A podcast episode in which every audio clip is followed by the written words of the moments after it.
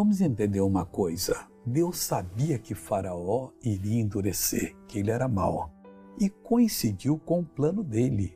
Esse homem não se dobraria e pouca gente dobraria. 3 milhões de escravos perder da noite para o dia, sem pagar salário, é muita coisa, então ele não iria dar. Então Deus diz assim: porque diz a Escritura a Faraó: Para isso mesmo te levantei, para em ti mostrar o meu poder e para que o meu nome seja anunciado em toda a terra.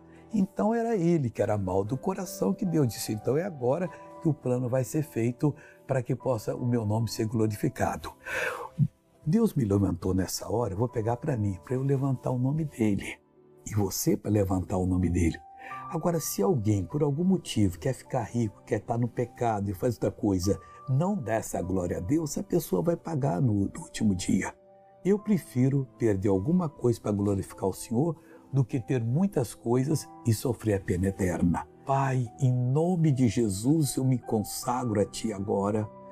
Eu uno-me a Ti e te peço, toca nessa pessoa que está precisando de uma bênção hoje, agora. Abre as portas para ela, ilumina o caminho dela, em nome de Jesus.